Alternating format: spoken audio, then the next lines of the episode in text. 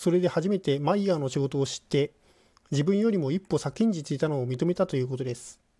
それにしてもヘルムホルツは一層完全にエネルギーの原理を確立したのでその点ではヘルムホルツの大きな功績を認めなくてはならないでしょう。ヘルムホルツがこの原理を考え出したのには面白いいつ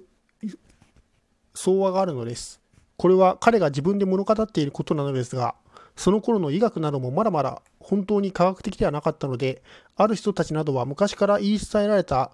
霊魂説を信じてもいたのでした。ところが霊魂が人間に宿って生命を得るという考え方は甚だ非科学的だとヘルムホルツは感じたのでした。なぜといえば、これは一種の永久期間であるからだというのです。永久期間というのは自分だけの働きでいつまでも動くものを言うので、例えば時計の針が動くときに、その動きをうまく利用して全売を巻くようにすれば、時計はいつまでも動いていることができるというわけになりますが、そういうことは不可能であるとされているのです。霊魂にしてもそれと同じで、これが人間に宿れば、それが生きて働き、また他の人間に移れば、それが生命を得るというのは、つまり一種の永久期間で、これは科学の原理に反するというのです。生命のことはまず置くとしても、ともかく永久期間が実現し得ないということから、理論をたどってエネルギー構造の原理に到達したので、これは甚だ面白い考え方であったのに違いありません。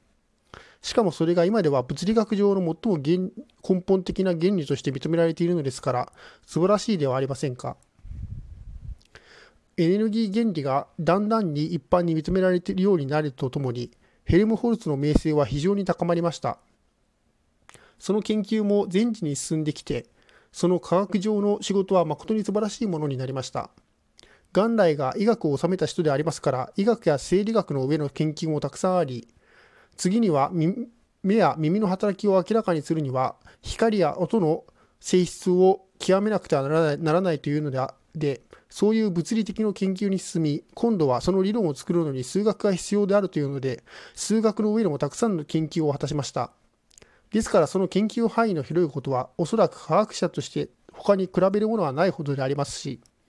その上に生理学者としても物理学者としてもまた数学者としても当時第一流として見なされるようになったのですからなんと驚くべきではありますまいか。これほどの天才をはまずその例を他に見ないと言ってよいでしょう。ここではその研究の内容に立ち入ってお話しするわけにはいきませんが誰しも科学を学ぶ学ぶにつけて彼の仕事の大きいことをひたすら感じないわけにはいきません。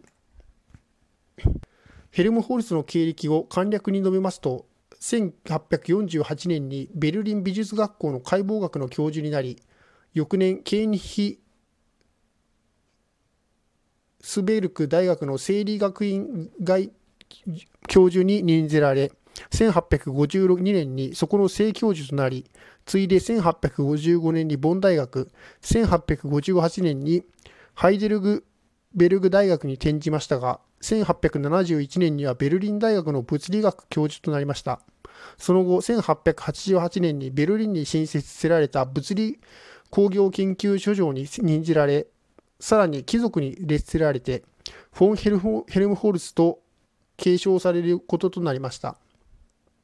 1891年にはその70歳の祝賀の式が盛大にベルリンで行われドイツ皇帝をはじめ各国の帝王や学会などから祝辞が寄せられたのは彼の一代における最大の光栄でもあったのでしょう。この時には彼は自分のそれまでの追憶を話しましたがこれは科学者としての彼の生涯を知るために非常に興味のある甚だ有益な談話であります。かくて1894年にその輝かしい一生を静かに終わったのでありました。